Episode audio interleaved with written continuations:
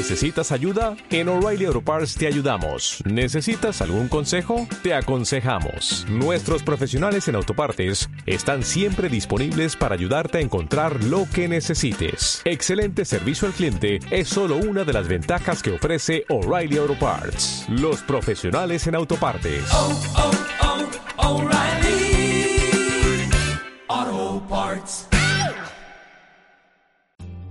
Bienvenidos a Han Rider Project.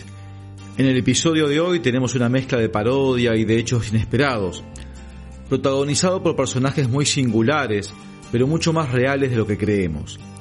Me refiero a las vivencias de Jeff the Dude o el Notas Lebowski y sus singulares amigos en el film de los hermanos Cohen del año 1998, El Gran Lebowski.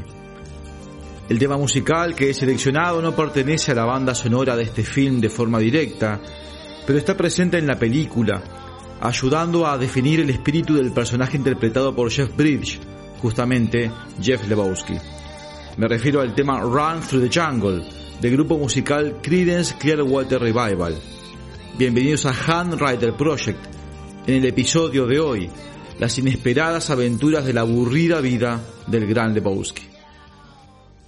Si bien algunos definen al film El Gran Lebowski como un film cómico, yo diría que es un drama, eso sí, con muchísimos momentos de humor y cinismo, que generan sonrisas, pero sonrisas cimentadas sobre la desgraciada vida de los típicos losers estadounidenses, sin motivaciones o proyectos y sin mayores motivos para su existencia.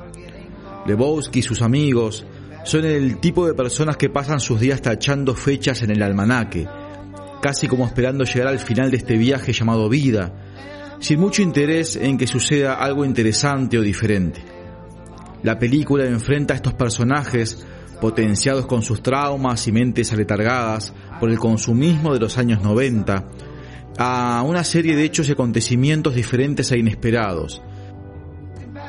Lo más interesante de la película es que el personaje interpretado por Jeff Bridge está basado en un cóctel de personalidades de personas reales, como ser el productor de cine Jeff Dowd y el veterano de guerra Pete Exline. La excéntrica personalidad de Jeff Dowd y las increíbles historias de Exline terminaron dando vida a Jeffrey Lebowski, resultando un personaje realmente singular. Joel e Ethan Cohen son dos hermanos escritores, productores y directores de cine de procedencia estadounidense. Debo reconocer que esta dupla está dentro de mi top de directores de cine preferidos, ya que cuentan con films que bajo mi criterio son obras maestras como Ser Fargo, No hay lugar para viejos, Temple de Acero, El Quinteto de la Muerte y la película que nos ocupa en esta ocasión, El Gran Lebowski, entre otros. Si hay una característica que destaca en las películas de los Cohen, es un humor ácido y cínico, en donde suelen entretejerse tramas de personajes que al principio parecen distantes e inconexas, pero que a medida que avanzan los minutos del film comienzan a tener más y más puntos de contacto, hasta que de pronto todo se conecta y se encuentra, todo toma sentido, muchas veces con giros inesperados. Se los suele identificar como representantes del cine posmoderno, donde se intenta que las estructuras narrativas no se sucedan en formas convencionales del cine comercial. Intentan que sus obras presenten giros y eventos inesperados para los espectadores. Al día de hoy, la dupla de hermanos ha separado sus caminos artísticos, ya que Joel está abocado a una adaptación de Macbeth para el cine, Ethan ha decidido virar al teatro. Ambos habían declarado hace unos años que luego de realizar 10 obras sería muy difícil no comenzar a repetirse y autoplagiarse. Al día de hoy, llevan en conjunto 18 films, por lo que no sería descabellado pensar que tal vez ese momento ha llegado y que es hora de tomar nuevos rumbos. Creedence Clearwater Revival es una banda estadounidense que ha transitado por estilos como ser el country, swamp, blues y country rock. Surgieron a finales de los años 50 y estaba conformada por John Fogerty, Dow Clifford y Stu Cook. En los inicios contaba con la colaboración del hermano de John, Tom Fogerty, en ocasiones particulares. Tom terminaría siendo miembro efectivo del grupo durante el transcurso de la década de los años 60. Su primer trabajo discográfico vio la luz en el año 1968 y su nombre fue el mismo que el que posteriormente adoptó la banda. Me refiero al nombre Creedence Clearwater Revival, ya que cuando grabaron ese álbum, la banda se llamaba The Colludes. Ya ese primer trabajo llamó la atención del público y la crítica. Esa atención recibida con su primer disco fue consolidada con su segundo trabajo de estudio llamado Bayou Country, publicado en el año 1969. El tema Run Through the Jungle pertenece al disco Cosmos Factory, que fue lanzado en el mercado en el año 1970 y es el tema que suena en el film de los Cohen. Un hecho inusual es que en el año 1994 Saul Sáenz, el propietario del sello discográfico Fantasy Records y quien posee los derechos de distribución y publicación de las obras de Credence, demandó a John Fogerty debido a que Sáenz entendía que el tema The Old Man on the Road, tema publicado en el año 1984 como parte del disco Centerfield, primer trabajo como solista de John Fogerty, posterior a la disolución del grupo en 1972, era idéntico al tema Run Through the Jungle. Finalmente, el jurado falló a favor de Fogerty. También destaca como hecho relacionado a esto, que durante la década de los años 70, John Fogerty no interpretó temas de Creedence, justamente porque los derechos de estos temas los tenía, y aún los tiene, Fantasy Records. Suena anecdótico y descabellado que un artista, creador, y artífice de una obra no puede interpretar sus obras libremente. Esto es algo que pasó y pasará en el mundo musical, y es uno de los grandes paradigmas de esta industria. Cuando el arte se convierte en negocio, las cosas cambian, y por lo general, cuando el dinero y el poder se ponen como intermediarios, alguna parte no termina conforme y suele salir perjudicada. Hablar de una película de los hermanos Cohen es adentrarse en una historia que sabemos estará definida por hechos inusuales, tragicómicos y violentos, pero realizados por personajes que despiertan atracción, curiosidad y con lo que muchas veces terminamos empatizando. El contexto de las acciones planteadas por los Cohen suele cruzarse con personajes con particularidades que pueden ir desde un simple tic hasta una personalidad con una complejidad enorme. Esto lo vemos en sus films de forma recurrente. El gran Lebowski no es la excepción, y vaya que tenemos una catarata de personajes inusuales. Cuando creemos que ya no hay lugar para más personajes, aparece alguno con alguna particularidad más descabellada que los anteriores. Pero si bien esto es ridiculizado y exagerado para lograr darle ese toque de comedia a sus películas, también es cierto que muchas veces identificamos a sus personajes con personas que nos hemos cruzado en la vida real. La voz en off que relata varios episodios y da contexto a lo que estamos viendo. En sus inicios relata lo siguiente. A veces una persona está en el sitio y el lugar correcto, pero no por eso es un héroe. Y este es el caso de The Dude Lebowski. Si bien hay muchos personajes interpretados de forma fantástica, algunos con roles totalmente secundarios como ser Moody Lebowski, interpretado por Julian Moore, o Brandt, interpretado por Philip Seymour Hoffman, claramente destacan los dos roles principales, que son el de Lebowski, de Jeff Bridge, y el Walter Sobchak, de John Goodman. La monótona y hasta podría decirse fútil vida de The cambia radicalmente cuando es confundido con otra persona.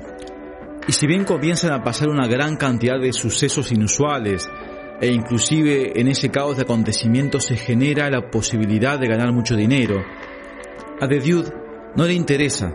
Es una persona despreocupada, vaga, sin ambición y que prefiere la paz ante el menor atisbo de estrés. Es aquí en donde el papel de Walter se vuelve fundamental para que la trama avance en el film, porque es Walter quien empuja a The Dude a adentrarse en esas aventuras una y otra vez. Eso sí, sin medir ninguna consecuencia.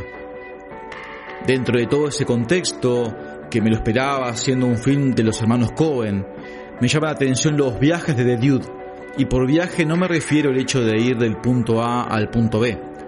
Me refiero a los viajes psicodélicos, que algunos se darán por drogas que él ingiere, otros porque quedará inconsciente tras ser golpeado, o cuando lo drogan para desaparecerlo.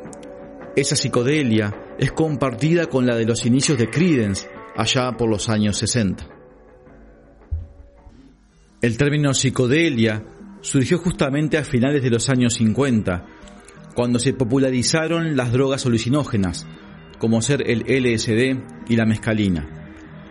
Al poco tiempo el ambiente artístico tomó ese término y lo adoptó como un estado a ser buscado, ya que se entendía, y aún se entiende, que para crear, interpretar o entender el arte de forma libre y objetiva, hay que desanclar la psiquis de sus preceptos, límites y paradigmas. Y una forma de hacerlo es por medio de estas drogas. Las consecuencias de entrar en este estado, según el psiquiatra Humphrey Osmond, son la alteración de la conciencia, sensaciones y experiencias similares a cuando soñamos, atravesando también episodios de psicosis, éxtasis y visiones místicas o religiosas.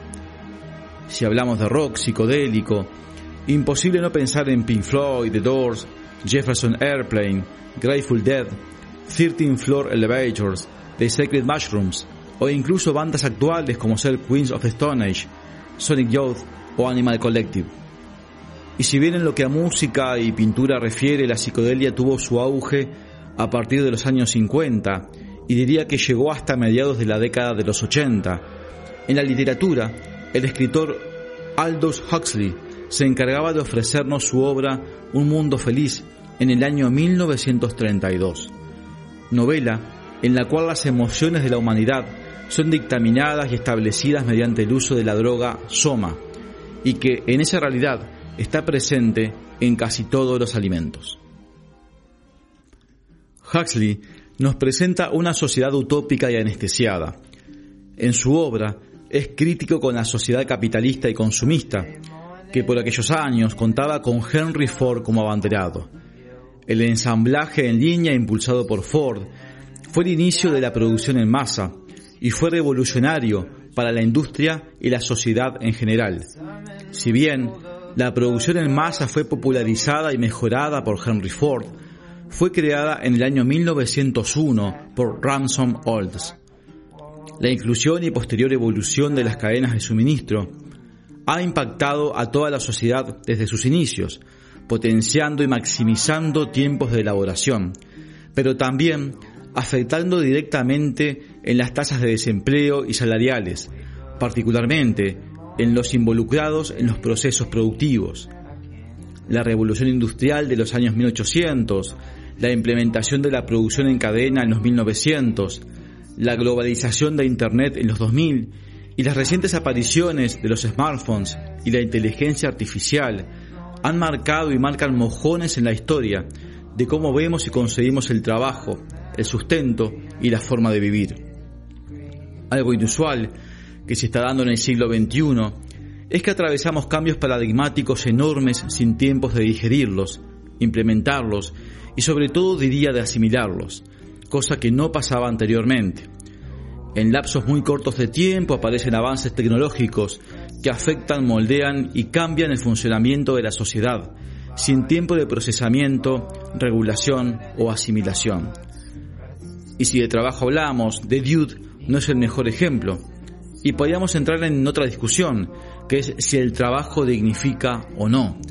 ¿Acaso dignifica el cómo se gana el dinero? Pero este tema es tan interesante y vasto que lo dejaremos para otro episodio. Lo que está claro es que la mayoría de nosotros nos gusta el capitalismo cuando tenemos dinero para gastar o invertir y nos deja de gustar cuando no es así. Sí, diría que somos bastante hipócritas al respecto.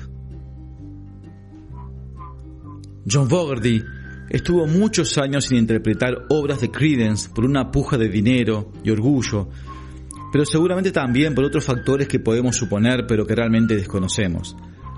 Algo similar a lo que le ha pasado a la obra de Credence, le está pasando a muchos artistas. Uno quiere creer que lo más valioso para un artista es su arte, tener el poder de hacer con su obra lo que el artista desee. Puedo entender que un escritor venda su obra a una editorial para que éste la publique, pero en el caso de los músicos no poder interpretar tus propias canciones mm, debe doler. Sin embargo, cada día son más los músicos que venden los derechos de sus canciones, como ser Neil Young, Blondie, Shakira, Barry Manilow, Fleetwood Mac, Bob Dylan y un largo etcétera.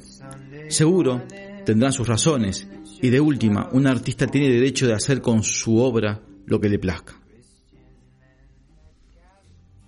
Encontrarán el tema musical Run Through the Jungle de Creedence Clearwater Revival en el playlist de Hand Rider Project Music o en la mayoría de las plataformas musicales disponibles. La película El Gran Lebowski está disponible en Amazon Prime o buscando en la red con una calidad de audio y video aceptables. Como siempre, gracias por escuchar, hasta el próximo capítulo y éxitos siempre.